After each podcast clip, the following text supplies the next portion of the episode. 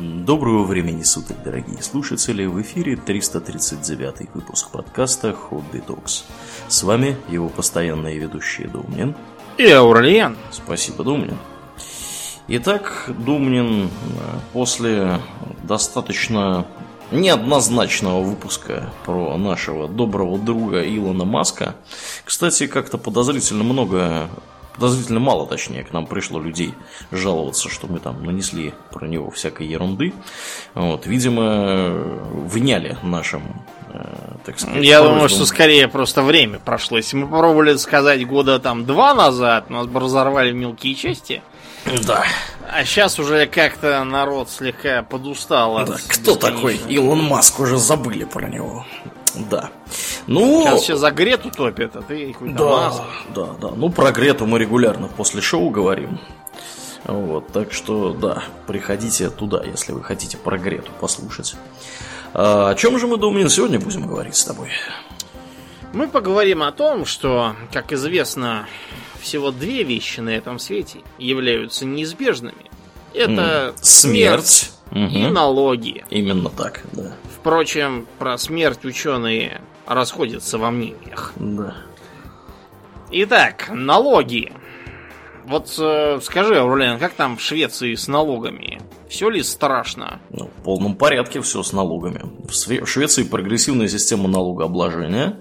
И начиная, э, то есть есть несколько уровней э, зарплатных да, в месяц, то, там, условно говоря, получаете 25 тысяч крон. Один уровень налогов 35 Э, там вот, значит, будет небольшая вот эта разница, да, которая там между 25 и 35, она будет уже по другой ставке облагаться, все, что свыше, по третьей ставке, условно говоря. То есть разница будет облагаться, не все будет облагаться у вас там мега налогами. Uh-huh. Вот. Ну и максимальная ставка, по-моему, 52%. То есть вот все, что превышает там, я не знаю, 45 тысяч крон или сколько, оно облагается по максимальной ставке. Ну, то есть, кто богатенький Буратино, тот, тот платит больше. больше платит, да. да, да, да. В России у нас, естественно, все не так. 13% все платят плоская шкала налогообложения.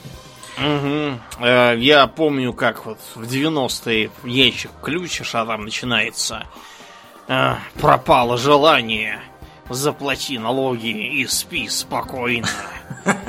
И каких-то наши старики бедствуют, заплати налоги и спи спокойно в больницах не хватает лекарств, заплати налоги и спи спокойно. И на это даже стали придумывать всякие тролльские анекдоты, потому что вот, честно, 90-е годы это не тот э, как бы период, когда государству надо было говорить, эх, что же вы такие несознательные-то, не хотите поддержать деньгами?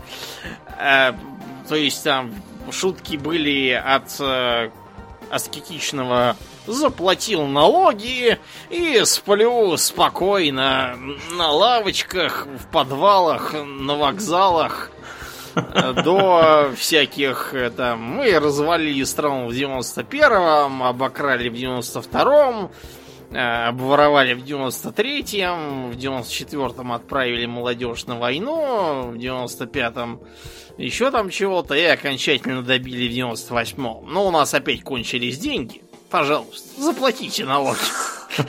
В общем, юмор тогда у нас был, прям скажем, черно... черноватый. Хорошо, что сейчас не так. Сейчас он даже я стал платить налоги. Поскольку да. у меня внезапно белая зарплата, я вообще сам себе удивляюсь. Я стал такой сознательный. До этого я только какой-то платил налог на квартиру. С меня какие-то там 30 копеек что ли в месяц начисляют, они, по-моему, бумаги больше марают э, на то, чтобы с меня это все взыскать, чем налогу выходит. Но лучше радоваться, что вот так, а то говорят, что в Дании 30% э, подоходного налога.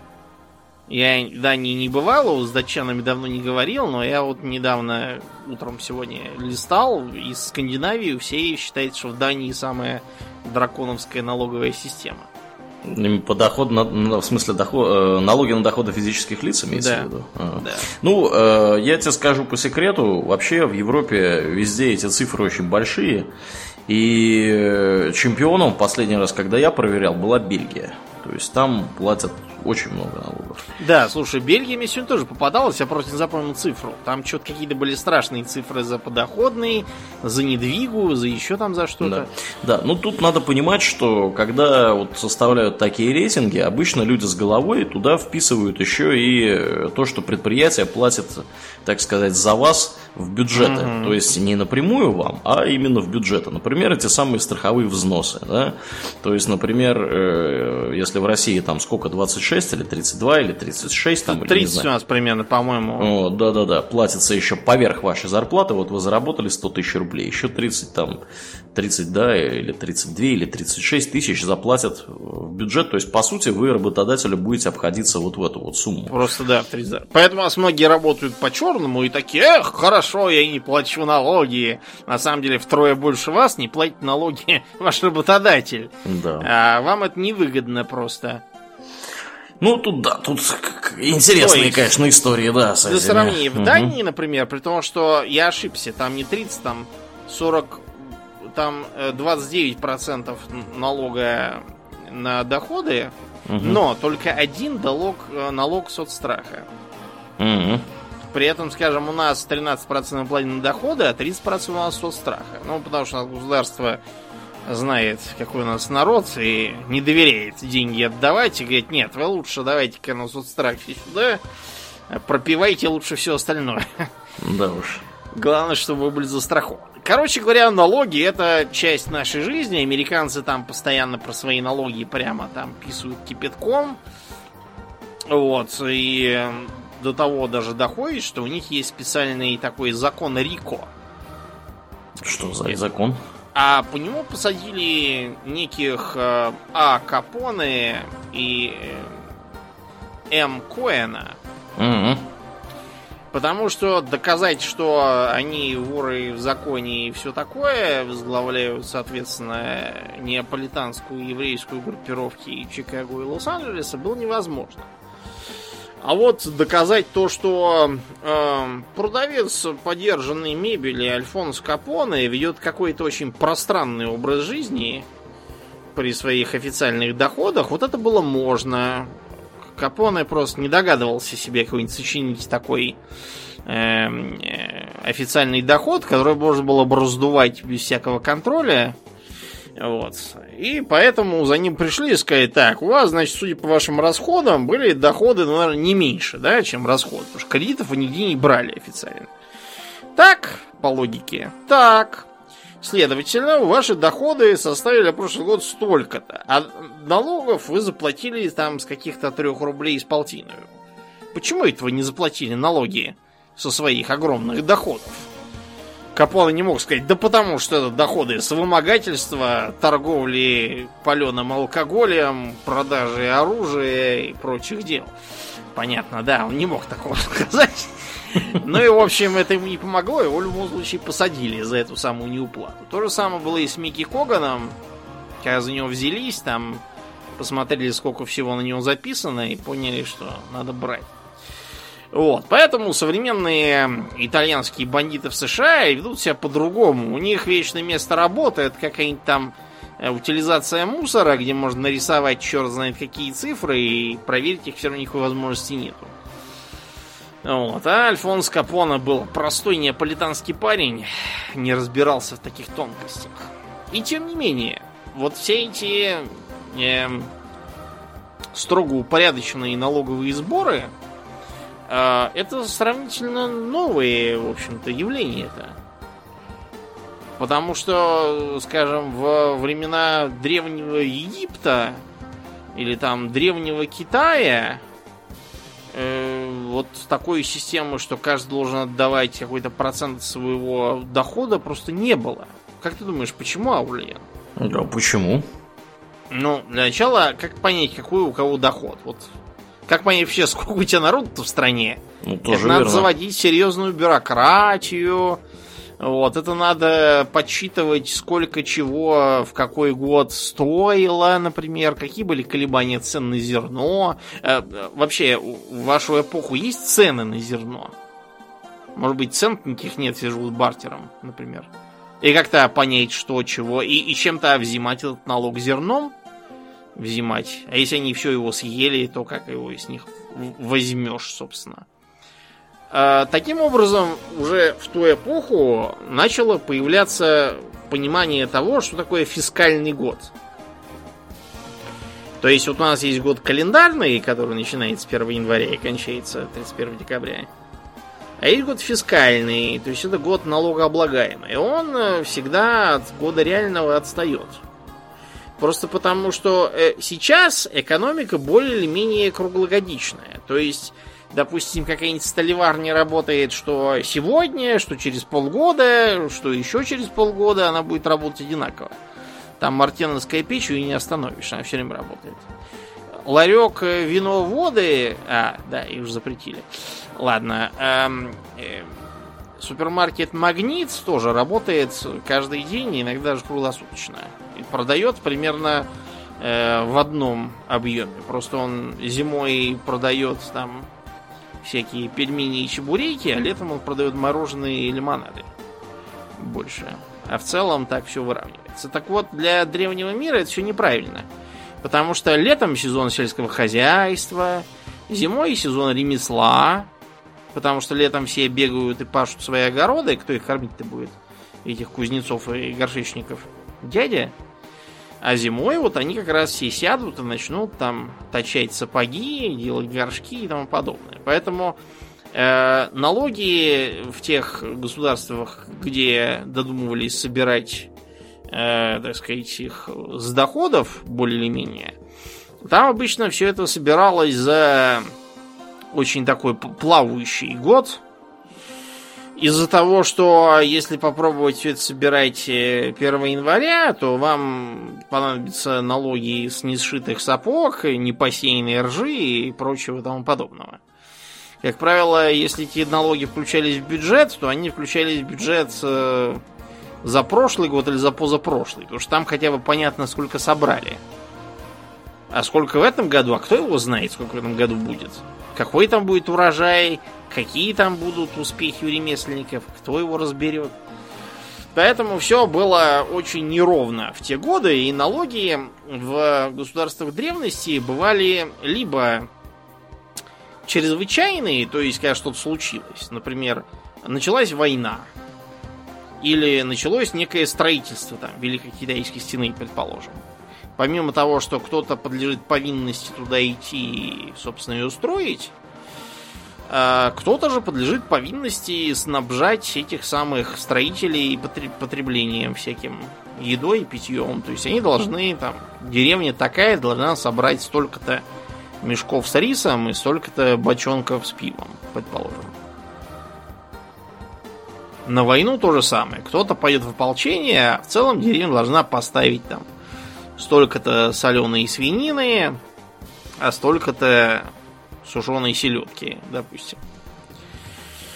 В тех государствах, где э, все было такое основанное на коллективе граждан, а не на авторитете государственной машины, например, Древней Греции – там вместо собираемых э, налогов напрямую обычно были либо чрезвычайные сборы, причем не со всех, а также так называемые литургии.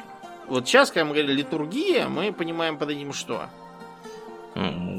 Службу, я так понимаю. Да, церковную. Да, да. А тогда это понималось просто служба.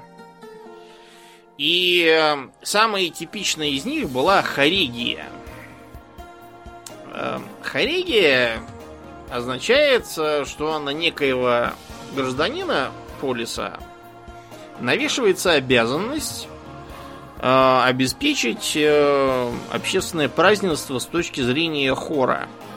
Почему, особенно Хоригия. То есть вот когда, допустим, нужно было проводить э, очередной парад победы, там местный какой-нибудь, мы привыкли к тому, что на парад победы государство выделяет деньги из наших налогов, заправляет там танки всякие и возит их по дороге туда-обратно на горючее тратить деньги из налогов.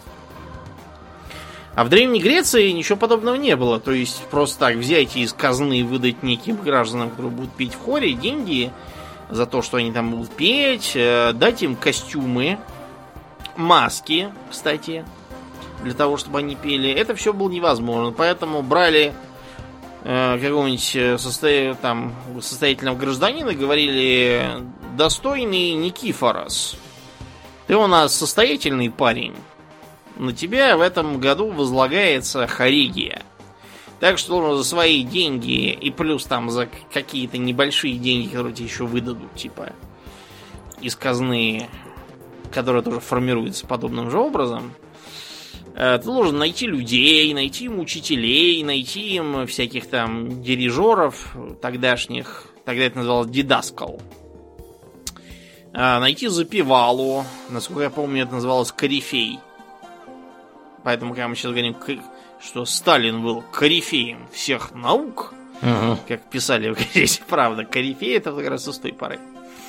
Вот, и, соответственно, нужно все это организовать, с себя будет спрос, если что.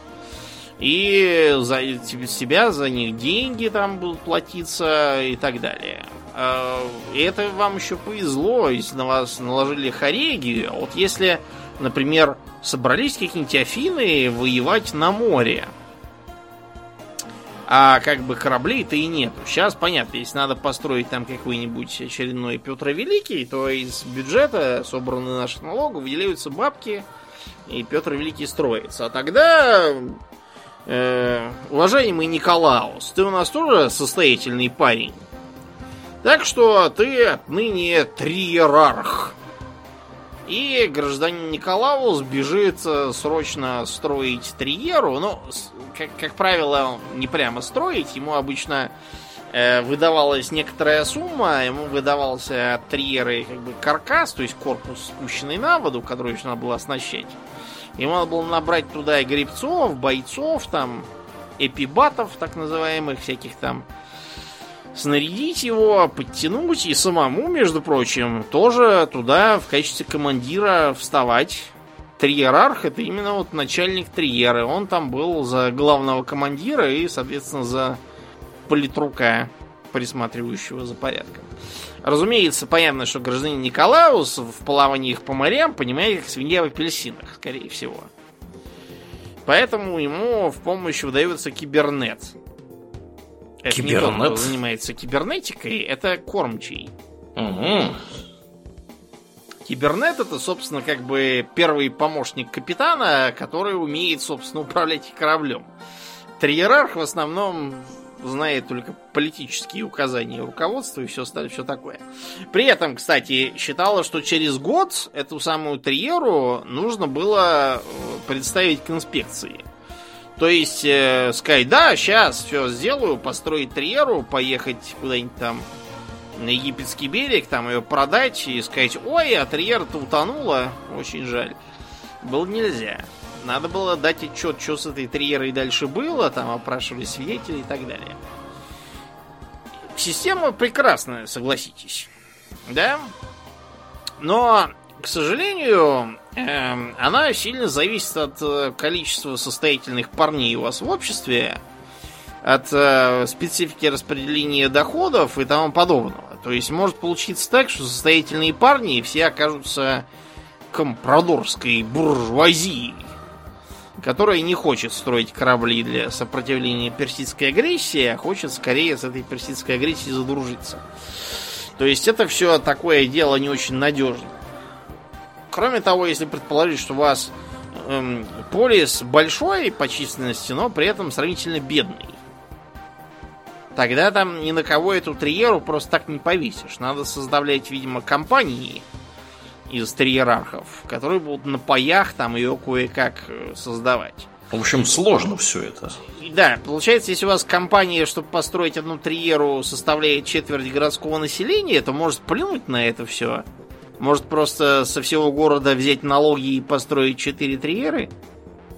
Да уж. Чтобы не возиться. И, по крайней мере, будет понятно, кто кому начальник и кто зачем назначается. Вот, поэтому ближе к римским временам начали появляться разнообразные э, поборы, близкие к современным. Например, э, появился подушный налог, называемый трибутум. Вот. Этот трибутум собирался, как правило, с каждого гражданина. В Риме далеко не все были граждане.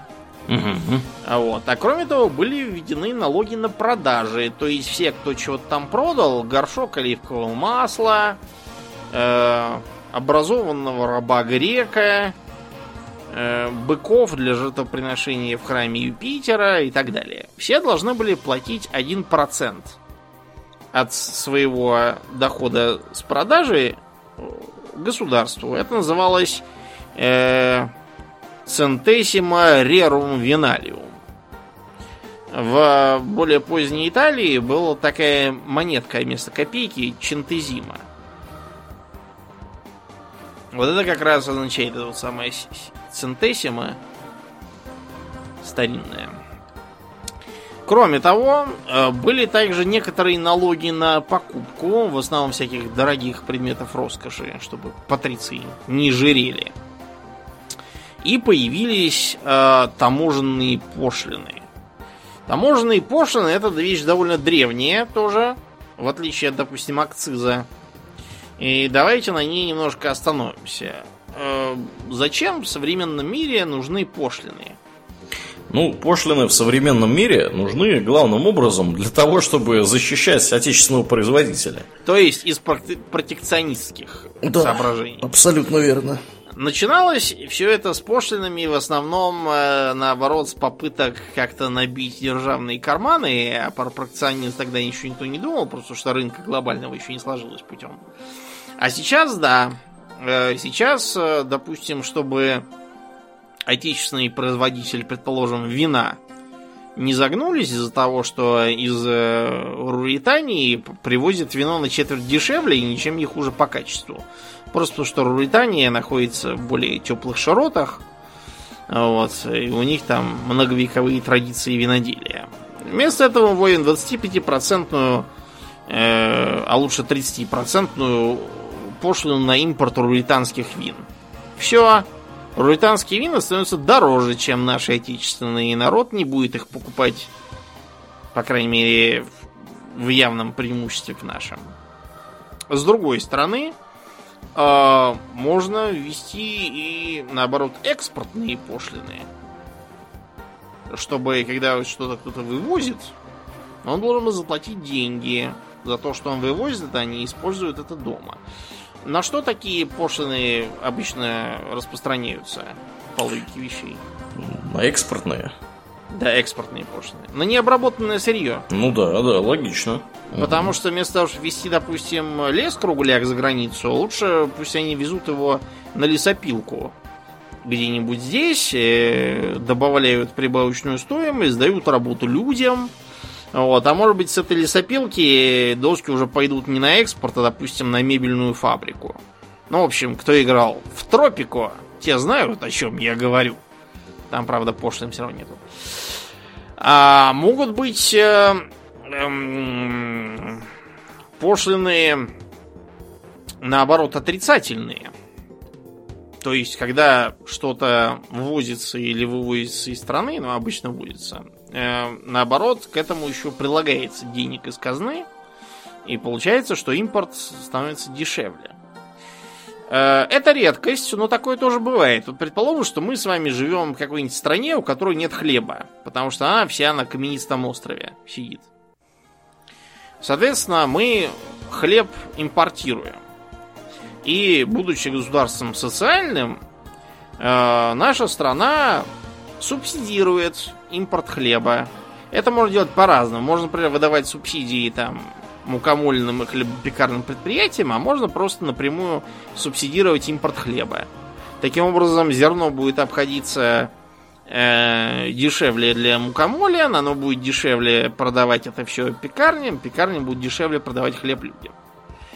Наш народ, таким образом, даже самый бедный, будет иметь хлеб на столе.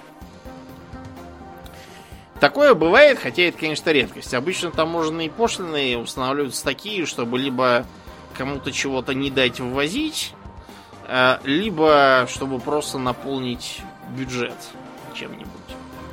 Так вот, э, таможни в времена античности зачастую стояли даже не только на границе государства, но и находились внутри страны. Причем зачастую эти таможни подчинялись вовсе не центральному правительству, какое бы оно там ни было, а откупщикам. Что такое откуп, Аурлиен? Вот по звучению. Ну, это кто-то кому-то вместо чего-то дает денег. Причем дает денег сразу.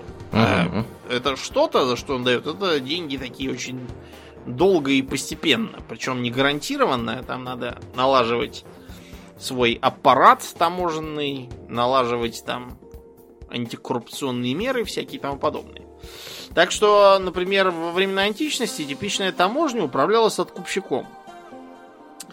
В этом были плюсы, потому что, что говорил таможник Верещагин в кино про белое солнце пустыни, когда ему предлагали взятку? А что он говорил? Он говорил, я мзду не беру, мне за державу обидно. Мгм. Даром, что державы-то уже нету все равно. Так вот, э, кстати, этот самый таможенник существовал в реальности. Просто его фамилия, была не та. А так, да, был такой. Пережил царскую Россию, стал таможенником уже в Советском Союзе. Так вот, э, таможенник-откупщик мзды не брал тоже никогда. Ему не было обидно за державу, просто как бы какой смысл ему брать взятку и пропускать без пошлины, если пошлина идет ему самому в карман. Таким образом, э, таможенник-откупщик был неподкупнее, там, не знаю, Цербера и Танатоса вместе взятых. Да уж, на коммерческой основе действовал. Но э, при этом э, действия откупщиков всегда были направлены на извлечение прибыли. Это означало, что они старались установить такие пошлины, чтобы вот как бы, ну, чуть ниже невозможного. Сами понимаете, что а, люди бывают разные, глазомер у них бывает разным. И бывало так, что а, откупщик на таможне устанавливал пошлину такую, что купцы решали, знаете что, поплывем лучше морем, ну его нахрен с его таможней. Может, будет там на 5 копеек дороже морем, но зато нервы не будем ему. И себе тоже просто сел, доплыл и сгрузил. Напрямую. Такой таможенник рисковал просто разориться. Он же деньги-то уже заплатил за доходы с этой таможни, а ничего не получил, потому что все поехали в обход. То есть был такой вот механизм сродни невидимые руки рынка, которая не давала таможенникам излишне лютовать. Тем не менее, внутренние таможни, как сейчас считается, это зло. Это зло, которое мешает э, торговле внутри страны, стесняет купцов, завышает цены на товары, подрывает покупательный спрос. Короче, один геморрой, честно, этих э, таможен, и тот э, плюс, который они дают в казну, совершенно того не оправдывает э, в стратегическом смысле. Э, в средние века такие таможни расплодились противу прежнего. Просто потому, что в средние века в целом э, товарная экономика сильно просела. Вот я говорю товарная. Почему я сказал товарная? Потому что товар это что? Если я, предположим, накопал эм, у себя на огороде картошки кучу, это товар? Ну, в целом, наверное, да. В целом, наверное, да, но любой покупатель картошки, допустим, овощебаза соседняя, скажет мне, это не товар. Ты ее давай-ка сперва помой для начала и отбракуй оттуда всякую там гниль и пораженные там всякой болезнью клубни. После чего сложи ее в мешки, желательно прозрачные, и вот тогда это будет товар. А пока я вижу только кучу грязной картошки, которая совершенно непонятно чего стоит. Да, ну и кроме того, мешки должны быть примерно одного веса. Ну Вот. Ну, вы- да. Выглядеть одинаково, потому что да, как бы тут, э, если уж мы говорим о товарах, то они должны быть ну, предположим, овощебаза угу. там сама расфасует по мешкам, и главное, чтобы этот э, товар был понятен, какой он закупочной цены, потому что грязная картошка, ее нельзя ни взвесить, ни даже смотреть толком. Может, она вообще ничего не стоит, может, она вся гнилая. То есть, товарное э, производство в первую половину средневеков либо отсутствовало вовсе, либо было довольно убогим. Это означало, что многие благородные лорды, сэры и перы, они не имели денег. Это не значит, что они были бедны. Напротив, они были богатые. Вот, и э, у них ломились кладовые от э, зерна, э, у них были, было все, то есть у них были и меха, вот. У них были бочки с соленой рыбой. Камень, из которого был построен замок, они тоже производили э, прекрасно имели в своем распоряжении. Короче, у них все было, вот только звонкой монет не было. Это было не потому, что они были какие-то там тупые, а потому что звонкой монеты вообще в первую половину Средневековья в Европе было мало, из-за того, что там в Европе собственного золота нету.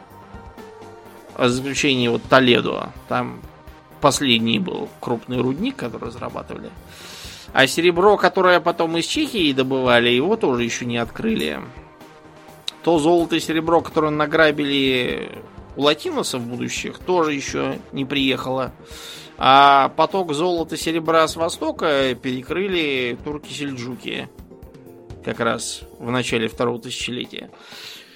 Короче, поэтому во многом э, получалось такое околонатуральное хозяйство. Из-за этого налоги, как и вообще государственное управление, было сильно децентрализовано и обращено в натуральный э, формат. То есть король не собирал с крестьянина Франсуа там или Ганса какого-нибудь, кто у него там был, под руками никакого налога. Вместо этого крестьянин Джон там или Франсуа или бог знает кто нес своему господину, рыцарю, барону там, может быть, графу, если он напрямую был ему подчинен, нес ему определенный оброк. Процитируем, опять же, неоднократно цитированное нами Заплатил ли ты в этом году господину 2 шиллинга и 6 пенсов скотпень? Заплатил благородный риф. А 16 пенсов аверпенни заплатил благородный риф. Полчельдрона овса, полчельдрона овса. Двух кур 10 яиц и двух кур 10 яиц благородный риф. А работал на барщине по три дня в неделю – и по три, и по четыре работал, кроме пасхальной недели и троицыной, потому что таков обычай. А являлся ли на четыре осенних помощи для жатвы? Со всей семьей приходил благородный риф, с тремя сыновьями и двумя дочерьми, только жена оставалась дома. А вспахал и взборонил ты три рода земли по повинности называемой Аверерт. И не три, не четыре, а шесть род я вспахал по повинности называемой Аверерт. А сделал ли ты для господина лодку, к ярмарке святого Кезберта. Сделал благородный риф. К весенней ярмарке я сделал пол лодки вместе с Вильямом Кривым, а к осенней пол лодки вместе с Джоном Бедиком. Хорошо, сказал благородный риф. Ты говоришь правду, потому что так записано у меня в свитке с печатью зеленого воска. Но мне стало известно, Виллан, что ты совершил грех против своего господина. Мало ли ты свой ячмень на мельнице, принадлежащий благородному сэру Стефану? Нет, ответил крестьянин.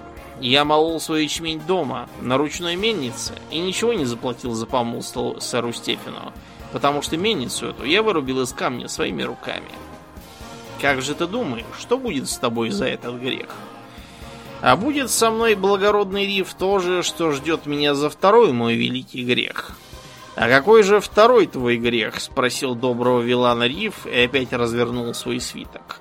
«А второй мой грех — я убил благородного Рива!» Так воскликнул добрый Виллан и ударил Рива ножом. О чем нам все это говорит? О том, что в значительной степени налогообложение было развернуто либо в натуральном объеме, вот эти вот двух кур, 10 яиц, пол чельдрона овса. Чельдрон, если что, это большой котел. Сравните с современным английским колдрон. Угу. Вот. Э, а частично в виде работы. То есть вот работал он на барщине по три дня в неделю. Работал. Э, являлся на жатву, вспахал, сборонил землю, сделал какую-то там лодку. А кроме того, вот о чем говорит, собственно, Риф в конце? О том, что он должен был молоть зерно на мельнице своего господина. Казалось бы, какое Риву дело? Где он там молол свое зерно? На мельнице господина, дома в ступе толок. А потому что на мельнице все было тоже за плату. И это, кстати, тут еще сокращено, потому что в времена торжества маразма крестьянин не то, что не мог там смолоть зерно сам, он даже испечь хлеб не мог сам. Нужно было выдерживать так называемый печной бан. То есть нужно было ходить на большие пекарни господина и печь свои хлебы там и платить за это, соответственно, деньги. А кто будет печь дома, тому придет благородный риф. И пора запасаться ножом. Так вот, почему все так было устроено? Потому что никакой король не мог не то, что там отправить чиновников собрать налоги со всех, потому что у него не было этих чиновников. Откуда им взяться-то? Тут сам король-то вместо того, чтобы э, расписываться, макает в чернильницу палец и ставит отпечаток. А чтобы понять, про что, собственно, в договоре речь, он спрашивает у своего духовника, который кое-как понимает по-латински. Так вот, никого никуда послать, ничего ни о ком узнать никакой король не мог. И представления не имел. А, тем не менее, он должен был иметь э, свое, по крайней мере, войско. Это главное, что делает его королем. И вот он его имел. Таким образом, он обязывал крупных землевладельцев служить себе, мелких землевладельцев служить крупным, а крестьян вот поставлять полчельдрона овса и прочие дела этим самым землевладельцам всем в целом. Таким образом, чтобы они имели коней, выпасаемых на лугах, чтобы они имели овес, чем этих коней кормить, вот, чтобы они имели э, людей, которые будут э, в железных шахтах у них там на участке добывать железо, чтобы они имели кузнеца деревенского, который будет для них ковать всякое и так далее. Все это постепенно развивалось, но принцип оставался похожим, пока в Англии не появилась такая вещь, как денежный лен. Это означало, что э, хотя благородному сэру даруется манор, и земли вокруг него, он не обязан никуда ехать конно-людное оружно, а обязан просто выплачивать в казну деньги, чтобы на эти деньги король нанимал э, себе бойцов. Как ты думаешь, почему этот налог появился вместо, собственно, простого конно-людное оружие? Ну, конное людное оружие это геморроя много. Потом там кто-нибудь унаследует не то еще чего-нибудь.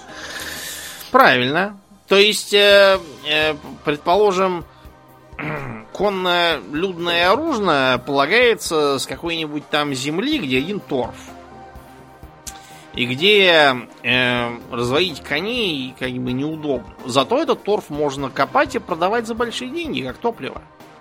Собственно, для чего мы будем тогда брать ополчение с этого самого э, феода? Что они там выставят? Э, самого сеньора пешего с топором и с ним пятерых вороватых мехтов. Что там еще можно, собственно, снарядить натуральным образом? А вот если они продавать этот торф будут и давать нам деньги, так мы наймем просто наемников. Конных, людных, оружных, этих хотим. И все будет так, как нам надо, и так, как получилось.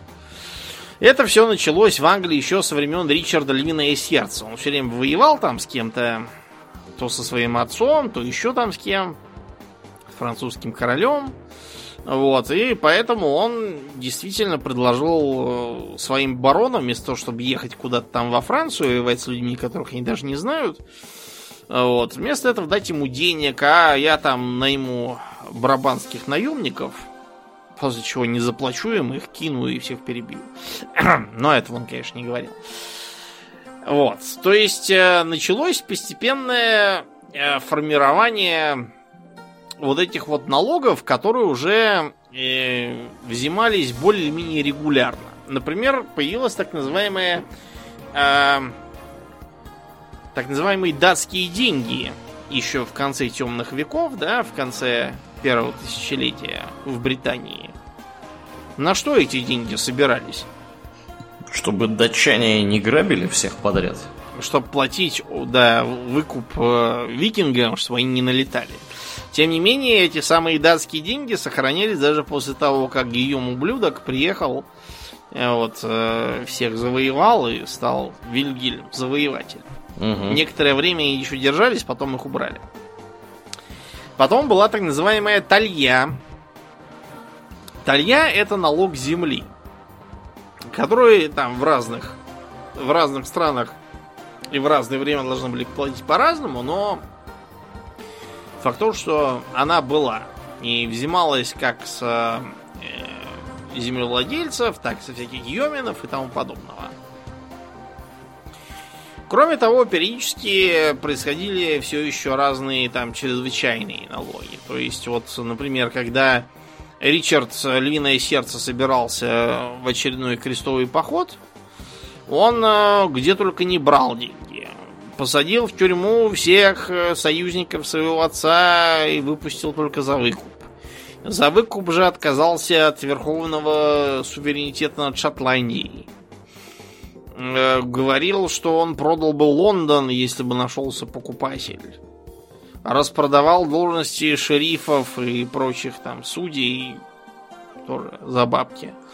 Ну и он в том числе обложил всех э, жителей налогом по случаю от радости по возвращению короля. Честно говоря, сомнительная радость. Большой радости, да.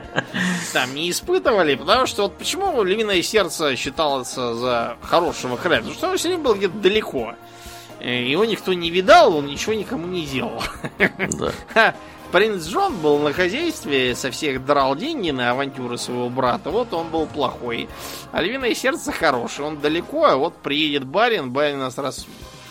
А вот. Но это еще англичанам повезло, потому что э, с евреев он тоже затребовал большие деньги. Евреи стали клясться, что таких больших у них нет, возьмите вот столько.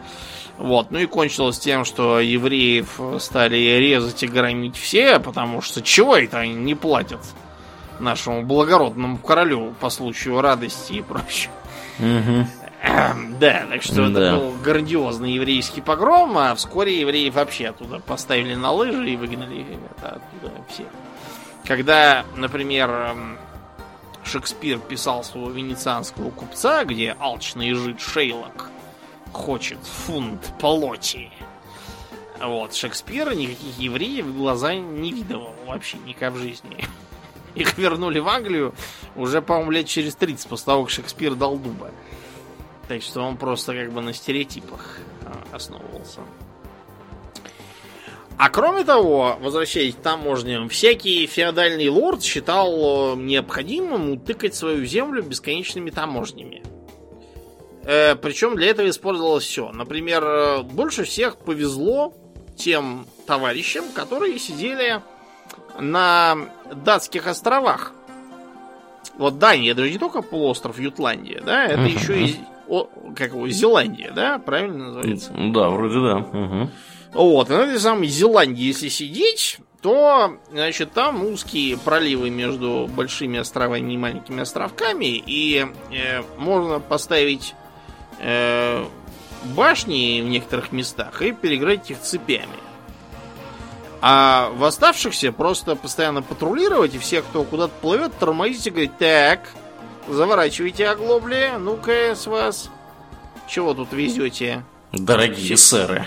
Селедку. Ну-ка, четыре бочки нам за проезд. И вот так вот всех стригли.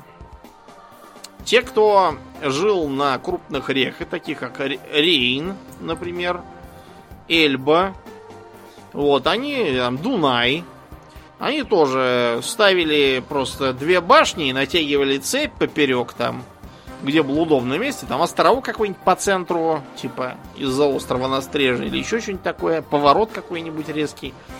Вот, и все, кто плывет, э, тут же чего везете? Меха? Ну-ка, сгружайте сюда нам 50 соболей. Везете камень, сгружайте нам 40 каменных блоков там и так далее. Э, в рыцарских землях все было, конечно, не с таким размахом. А, то есть ты там э, проехал по мосту, плати там, потому что на одном конце стоят его бургманы и со всех берут деньги в пользу феодала. Как правило, там не деньги поначалу даже, а вот часть товара. Э, э, проехал на пароме через реку, плати. При этом, кстати, строительство мостов тормозилось даже умышленно. Феодалами они предпочитали строить паромы. Почему? Ну, чтобы не платить за мосты. Да дело в другом, в том, что за мостом надо все время следить, потому что по мосту А-а-а. можно ездить, когда хочешь. А паром-то, он когда работает, тогда везет. Когда не работает, тогда не везет. Тоже То верно. есть без твоего ведома никто никуда не поедет. И пока тебе денег не заплатить, тоже не поедет. А Вот. Кроме того, э, всякие интересные вводились порядки. Например, вот когда мы говорим, что с воза упало, то пропало. А это мы так и было, да? Да, а так реально было. То есть у вас подломилась ось у повозки и свалился какой-нибудь там тюк, э, не знаю, шерстяной ткани. Мгм. И все. Все, вас заметили крестьяне с полей, тут уже стуканут. И попробуйте, значит, вы потом этот тюк не отдать. А, в приморских областях было еще веселее. Там, например, сформировались к концу Средневековья так называемые витальеры. Это были такие сомнительные граждане, которые эм, ну, по закону тамошнему, все разбившиеся на берегах некой земли корабли и груз переходили в собственность владельца этой самой земли. Либо полностью, либо частично, неважно. Факт того, что, по крайней мере, часть ему полагалась. Так вот, витальеры начинали с того, что э, тушили маяки или зажигали фальшивые маяки, чтобы провоцировать кораблекрушение. Молодцы А какие. потом, когда чуть-чуть, так сказать, приподнялись, они просто стали на кораблях а, плавать там, захватывать корабли, выкидывать их на камни и говорить, ой, а это так и было, мы его так нашли. Ничего не знаем. Все, все моряки утонули, вон, видите, с перерезанными глотками плавают. Какая жалость. Да, то есть вот эта вот э, таможенная политика феодального средневековья, она очень сильно тормозила потом развитие. То есть, да, понятно, что это наполняло э, кошельки и кладовые феодальных лордов, но с точки зрения государства только разрушало его. В, например, э, Османской империи, как мы уже рассказывали, это все просуществовало чуть ли там не до новейшего времени. И как бы по отсутствию на карте Османской империи можно понять, чем это закончилось. Тем не менее, э, определенные подвижки наблюдались уже и в конце Средневековья. Потому что в той же Британии э, после Великой Хартии Вольностей себе стал приобретать определенную силу парламент. Причем парламент э, главным образом был сформирован именно насчет налогов, потому что э, и- изнуренный бесконечными поборами со стороны Львиного Сердца и его брательника, бароны просто уже как бы не могли терпеть все это. И было э, поэтому навязано королю Иоанну Безземельному, он же Мягкий Меч.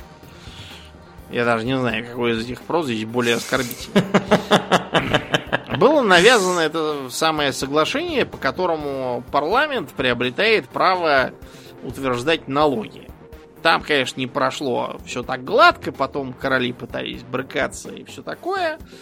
Кончилось брыкание, как известно, в 17 веке тем, что очередному королю а, отрубили голову. Без затей. Да, потому что он считал, что налоги это святое, и никто не смеет их у него отнимать. Так вот, в Британии поэтому появилась эта вот идея того, что э, налоги должны устанавливаться представителями народа. Ну, хорошо, может не народа, а богатого народа, но все равно. То есть не какой-то там дядя что-то вдруг решил и установил эти налоги, а по крайней мере какой-то коллегиальный орган, который в теории должен чьи-то там интересы представлять. И это самое соображение сильно подвело Британию, когда в 18 веке восстали американские колонии. Одним из лозунгов восстания было как раз «нет налогообложению без представительства». Угу. Просто потому, что колонии Британии не считались Британией. Они считались как бы отдельными такими образованиями государственными, которые были ей подчинены. И которые поэтому как бы должны были торговать только с ней, э, платить ей какие-то там налоги, э, поставлять ей какое-то там ополчение в случае чего, а она им будет очень благодарна за это. Так вот, э, американцы говорили, а почему, собственно, от нас не избираются депутаты? То есть понятно, почему не избираются депутаты с каких-нибудь там островов типа там Сент-Китса и Невиса, потому что там, собственно, англичан 3,5 человека, а основное население это негры-рабы, которые сахар там сажают. А мы тут почему, собственно? Мы же такие же, собственно, англичане, шотландцы, там, ирландцы, частью, как и вот те, которые там сидят. Че, собственно, в нас не так-то? Мы как бы можем точно так же голосовать. Мы даже под э, имущественный ценз, в общем-то, укладываемся, который для голосования подходит. Почему нам не дают голосовать? Не давали голосовать потому, что тогда пришлось бы признать, что это как бы британская внутренняя территория. Вот. И поэтому британский внутренний гражданин имеет право взять и, допустим, купить машины, там, ну, не машины, там машин, конечно, не было, купить там какие-нибудь промтовары во Франции, допустим. А это убыток купцам, которые имели монополию на торговлю с колонией.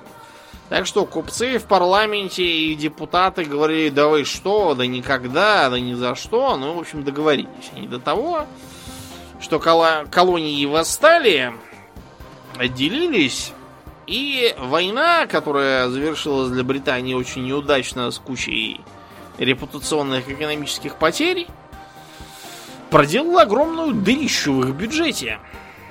Эту дырищу надо было чем-то, как бы, того, латать. Поэтому э, 18 век это вообще век такой очень интересный. То есть мы уже рассказывали, как в 18 веке, например, был э, установлен налог так называемым джин-актом.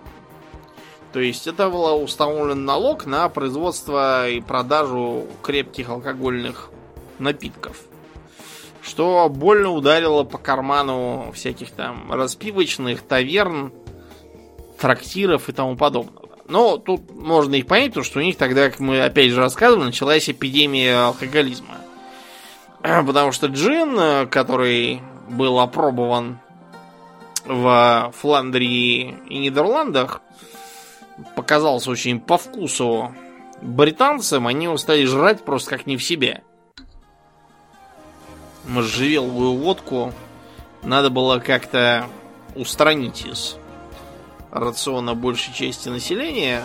Тем не менее, считается, что до начала 20 века джин оставался, ну вот примерно как там простая водка сейчас, вот прям так тогда был джин. Угу. Даже так. Вот, кроме того, да, были установлены некоторые налоги такие сравнительно архаичные. В конце 17 века, например, был введен налог на окна.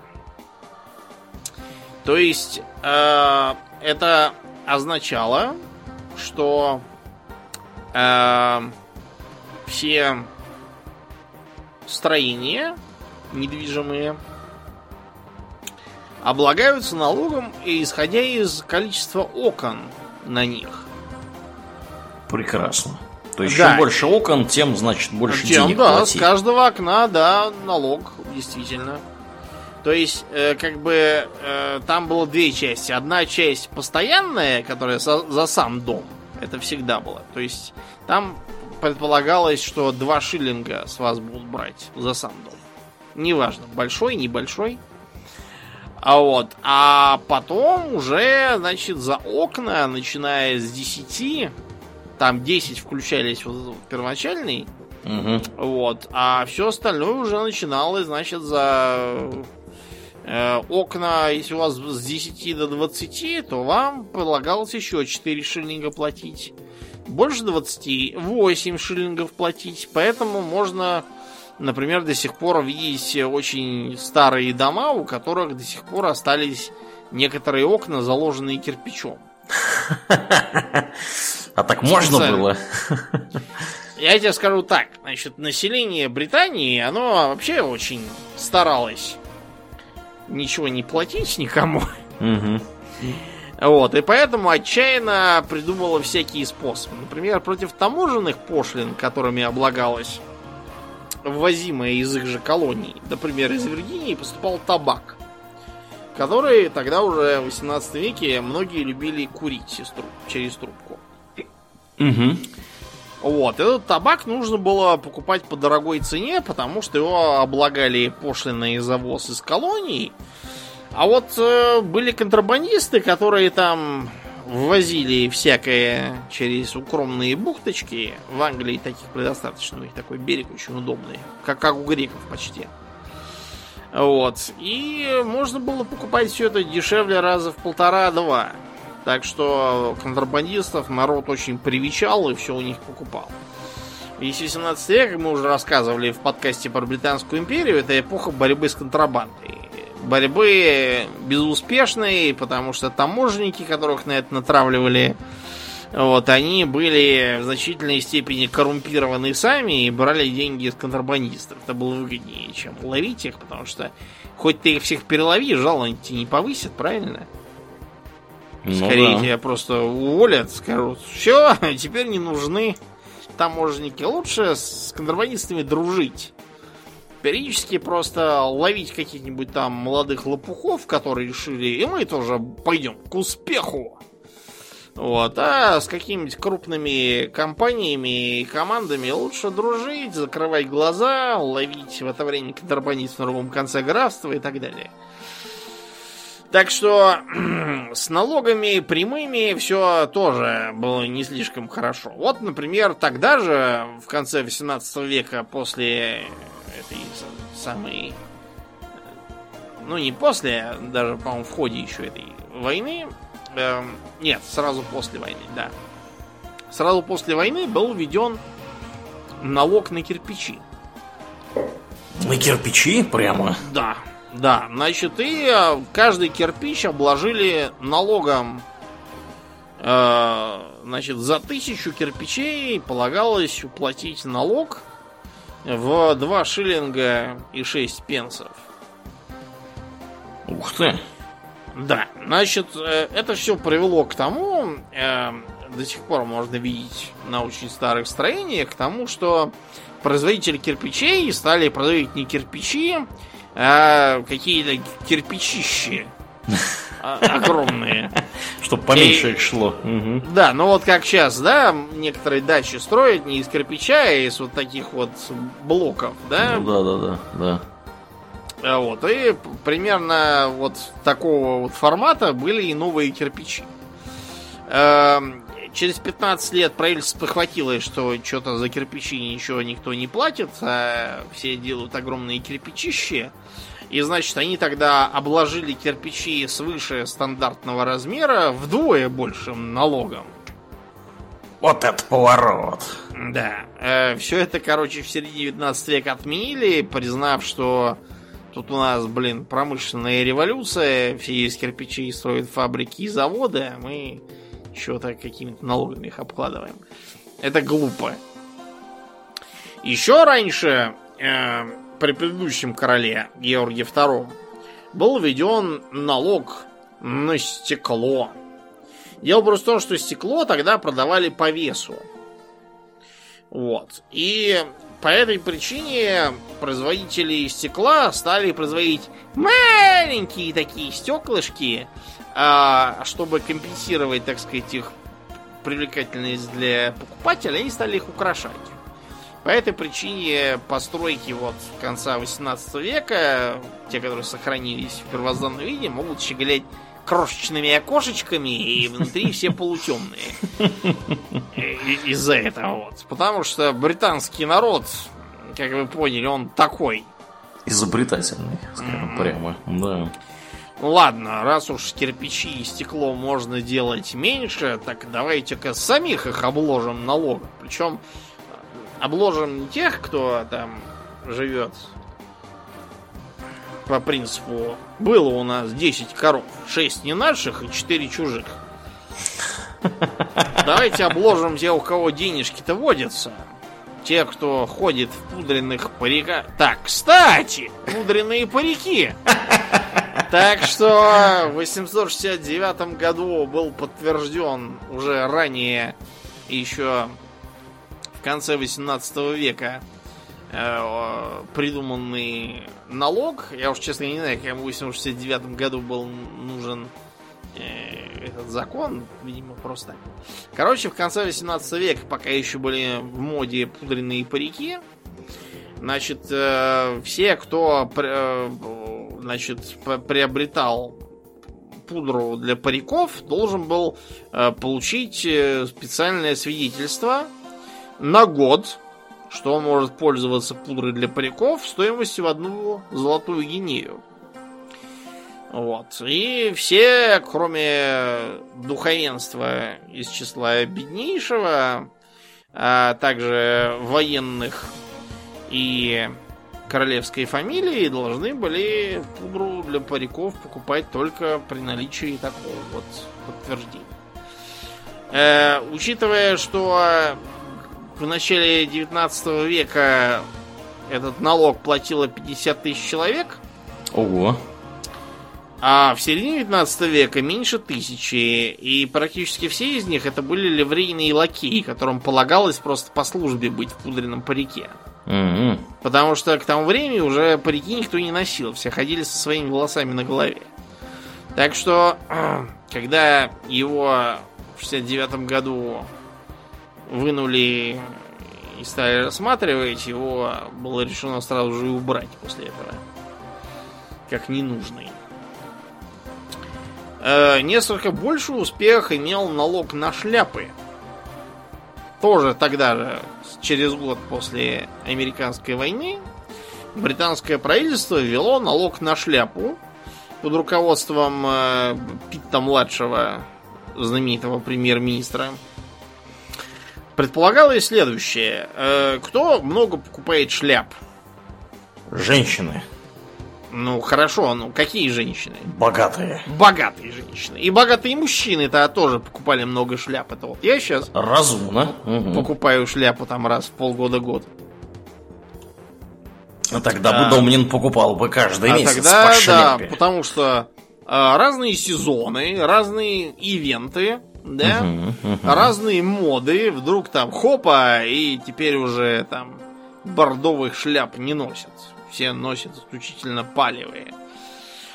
Вот, и, значит, соответственно, это был способ обложить богатых налогом, чтобы каждый раз, когда они покупали шляпу, они платили денежку. Тут возник вопрос, а что вообще считать за шляпу? Вот если какой-нибудь там бедняк купил себе кепку, это что, тоже шляпа считается? Э, короче, было тогда решено, что э, шляпы надо дифференцировать, то есть посмотреть по их цене. Если шляпа стоит меньше, чем 4 шиллинга, это вот такие простолюдинские, за это надо всего 3 пенса заплатить. Вот. А, значит, если шляпа стоит больше 20 шиллингов, то надо заплатить за нее 2 шиллинга. При этом внутри шляпы ставился специальный штамп, что за нее уплачена пошлина. А, патруль на улице мог вас взять и посмотреть вашу шляпу.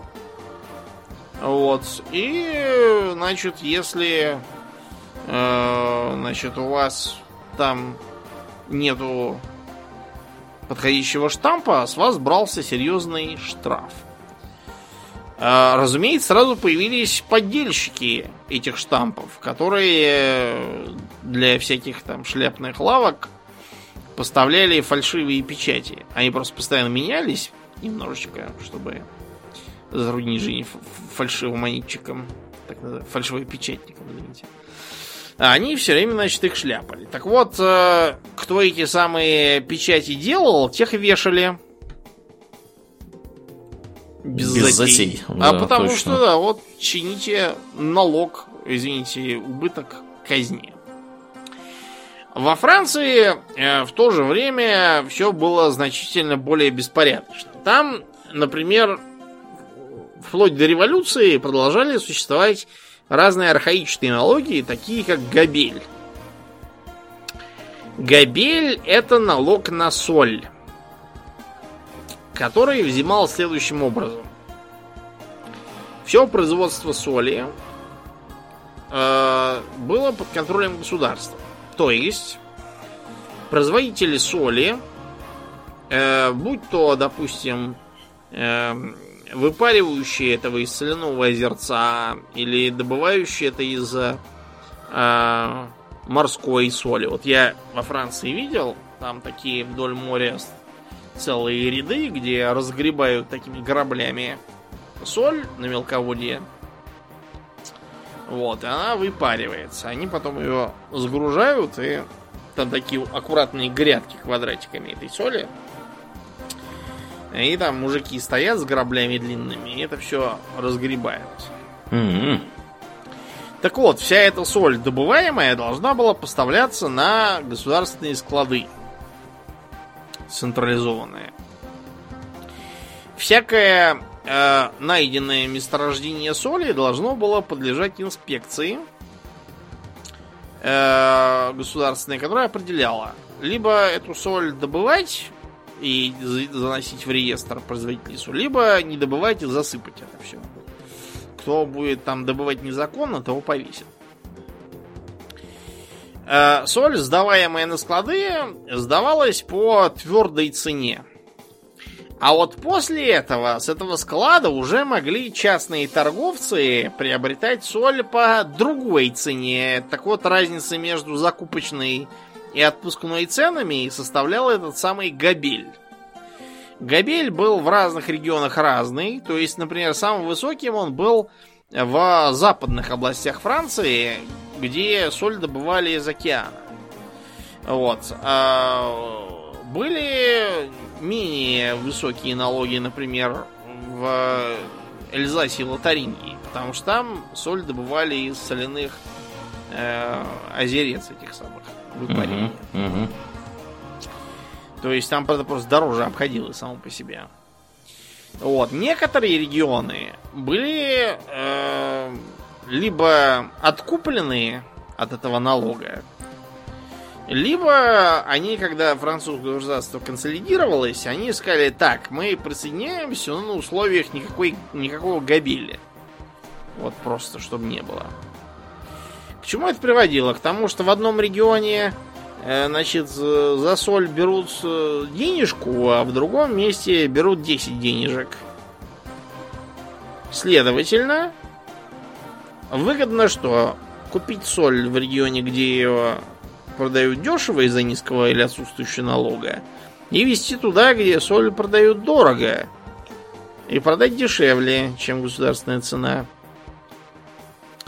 Для этого были установлены специальные таможенники, которые всех, кто попался с контрабандной солью, хватали и сажали на галеры.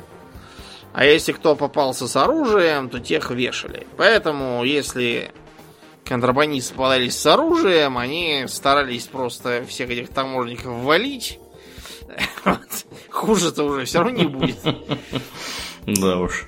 Вы скажете, ну ладно, ну и что, что про этот габель говорить? Ну, значит, меньше буду соли есть, здоровее буду. Говорят, для суставов вредно. А хрен там. Видите ли, в чем дело? Э, во Франции был такой порядок, что каждый гражданин от 8 лет должен еженедельно в разных регионах по-разному покупать сколько-то там соли с этих самых э, складов. Причем там соль была разная. Соль, которую солят просто там сваренную кашу, и соль, которой там солят селедку, которую ты в бочку кладешь, и соль, которой ты солишь шкуру, которую ты со своей коровы зарезанной снял. Это три разных соли. М-м. И приходила в дома инспекция и смотрела, сколько у тебя какой соли, покупал ли ты соль, как положено, с государственных складов, Э, значит, э, солила ли ты селедку такой солью, а пищу этакой солью? И, короче, от этой инспекции, честно говоря, отделаться зачастую можно было только сунув им бабок. Вот. Так что это такая система была, что Габель был поводом для неоднократных восстаний, и, в частности, во время французской революции Габель был одним из первых э, так сказать, э, остатков старого режима, который пошел к чертовой матери. Сразу вот просто.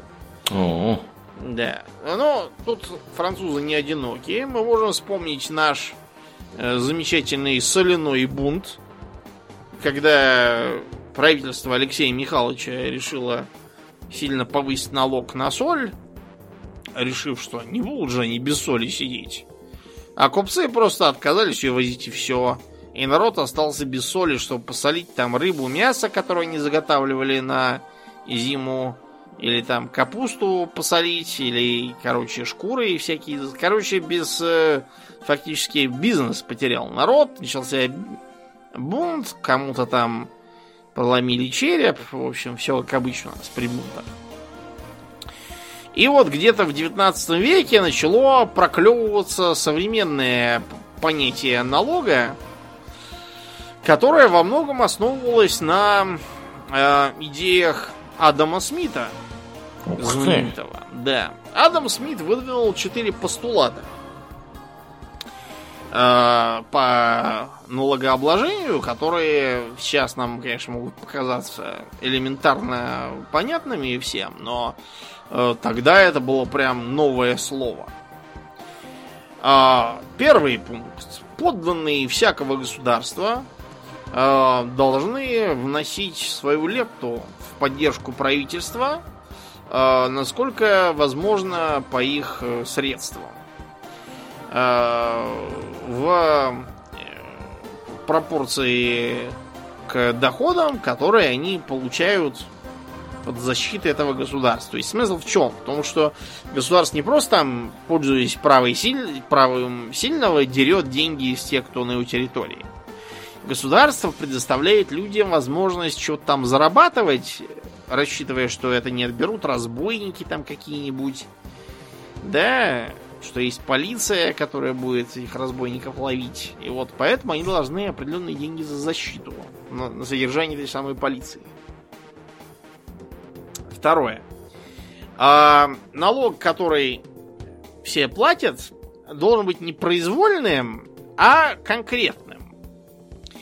А, платящему должны быть э, понятные время уплаты, способ уплаты, количество средств, подлежащих уплате.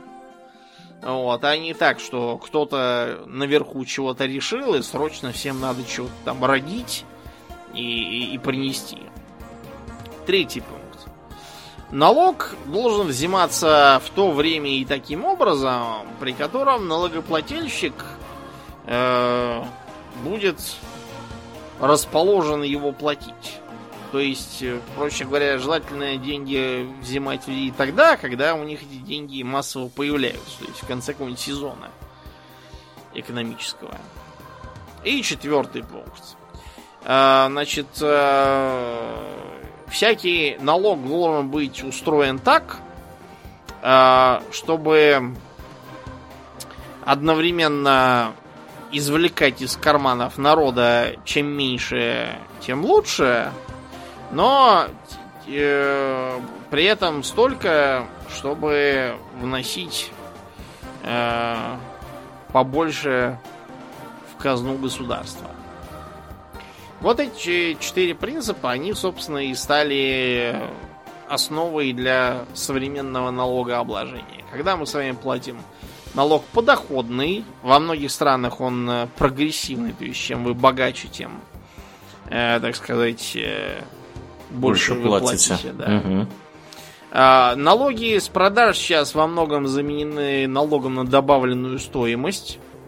Чем лучше налог на добавленную стоимость? Э, тем, что если вы чего-то везете на экспорт, то вам НДС этот самый компенсирует. То есть этот налог не бьет по экспортной стоимости товаров страны. Mm-hmm. Да, это полезно. Я, я вот просто периодически с этим имею дело, и поэтому э, скажу вам так, что НДС это, да, очень хорошо по сравнению с налогом просто на продажу, потому что его вам отдадут потом когда вы за границу отправите все это конечный свой продукт. А, были введены акцизы. Акцизы тоже косвенный налог, то есть который просто вкладывается фактически в цену товара, который покупает массовый потребитель, и который обычно накладывается на какие товары, Улья? Акцизы? Угу. Ну, акцизы это товары такие, типа водки, сигарет, и То прочего. есть вредных товаров. Да. Это раз. А во-вторых, товаров роскоши. Причем роскошь тут трактует следующим образом. Вот, э, например, топливный акциз есть, да, акциз на автомобили. Вот. А акциз там на всякие смазочные материалы. То есть э, речь идет о чем? О том, что акциз должен побуждать народное население меньше курить, меньше бухать и таким образом меньше напрягать здравоохранительную систему, дольше жить и дольше платить подоходные налоги. Угу. А также меньше ездить на своих корытах, забивая дороги и загрязняя окружающую среду, и больше ездить на метро и автобусах. Смысл в акцизах такой. Во многих случаях акциз может составлять больше половины стоимости реальной какого-то товара. Вот у нас сейчас драма произошла в Верхнеуральске. А что там? Там закрылся из-за каких-то проблем то ли с лицензией, то ли еще с чем местный ликерно-водочный завод. Mm-hmm. А там работы вообще никакой больше. Там уже закрылся пивзавод, закрылся хлебопекарный завод. Короче, там все, что могло закрылось, и делать теперь неизвестно что вообще в этом городе. Хоть закрывай его. Градообразующее предприятие там закрылось. А, три местные бабки решили, что невидимая рука рынка угу. поможет им. Угу. И они взяли и тайком запустили производство на этом самом заводе с поддельными этикетками. И стали продавать э, водку, которую они там делали, в окрестные ларьки, потому что ларьки-то как бы... Им же главное, чтобы дешевле. А что там, откуда это? Вопрос другой. Кроме того, они старались все делать максимально качественно, потому что если кто-то отравится, начнется разбирательство и так далее. Но они прочитались в другом. Они совершенно напрасно не посмотрели, кому принадлежат эти самые торговые марки. И они одну из марок, по крайней мере, взяли у Белуги. А Белуга это народ такой, я с ним общался. У них на соседней улице от меня штаб-квартира, я там был. И Белуга не оценила. Белуга, да, не оценила и сдала их.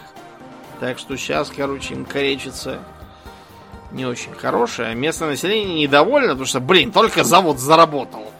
Опять все. Непонятно, чего делать. Вот, э, видите, как... Если бы они какие-нибудь там могли дешево получить марки акцизные и продавать свою марку, то было бы еще ничего. Увы, в наших реалиях это невозможно. Хотя неизвестно, честно говоря, к лучшему это или нет. Если бы это разрешить, то помимо них было бы еще там 100-500 производителей, которые уже производили бы черт знает что. Не боясь огласки. Вот, так что современные налоги, ребята, это хорошо. Мы с вами всегда знаем, что мы должны заплатить, сколько мы должны заплатить. Э, ничего не меняется, никаких чрезвычайных налогов не объявляется. Вот у нас, например, последний раз чрезвычайный налог объявлялся, когда была Великая Отечественная. Угу. Да, его в 46-м отменили, соответственно. А так, с тех пор налоги все предсказуемые, вы всегда все знаете, и такого, чтобы там конец года, денег нет, и вдруг вам хоба объявляют, что король собрался в крестовый поход, все должны сдать по столько-то, а у вас нифига нет. У вас приходят и вас бьют по зубам. А бывало в старые времена, что и взимали, например, налоги на три года вперед, в случае чего. Ух ты! Да, особо важных проблем. А где их взять-то? Так можно и в долговую яму попасть. А сейчас-то что? Сидишь себе, у тебя работодатель сам твои 13% отправляет куда-то. За налоговыми декларациями в России никто не следит, если вы не бизнесмен. То есть, если вы, допустим, частный репетитор, то можете репетиторствовать хоть до, до пенсии которой у вас, правда, не будет, но другой вопрос. Да, да. Ну, тут, видишь, тут э, из последних новостей у нас же Мишустин теперь, э, Ну, а, премьер-министр. Он, кстати говоря, пришел, если кто-то вдруг не в курсе, как раз э, с поста главы Федеральной налоговой службы. И э, ходят теперь в интернетах новости на предмет того, что хотят там как-то всех этих репетиторов посчитать и как-то их там обложить, э, собственно, данью. Но я, честно говоря, очень сильно сомневаюсь, что это получится тем или иным образом сделать. Ну, поглядим, что из этого выйдет. Ну, это знаешь, как можно сделать? Если обложить всех налогом, э, на том условии, что они не докажут, что они не репетиторы. Ну да. Тогда, тогда очень хорошо получится. Я Да надеюсь, что Мишустин нас не слушает. Э, ну, в общем, и на этой оптимистической ноте мы предлагаем вам заплатить налоги и спать спокойно. Да. Ну а на сегодня все. Дорогие друзья, как обычно, мы благодарим всех наших мощнейших подписчиков у Дона Патреона, Аделя Сачкова, Алекса Лепкала, Атлантия, Даркса Фортуна, Николая Матвеева, Ежа, Жупила Империализма, Ника Перумова и Философского Камня, э, Одного Злого Фалафеля и Ярослава Харищенко. Огромное спасибо вам, ребята, за поддержку. Э, Также напоминаем, что на нас можно подписаться в Твиттере, у нас есть Инстаграм, у нас есть э, канал на Ютубе, приходите к нам в группу ВКонтакте, там тоже происходят разные интересные штуки. Если вы слушаете нас э, в iTunes или где-то еще, где нас можно оценить, пожалуйста, не поленитесь, найдите минутку и сделайте это, это здорово помогает подкасту приехать в подкастоприемники к новым слушателям.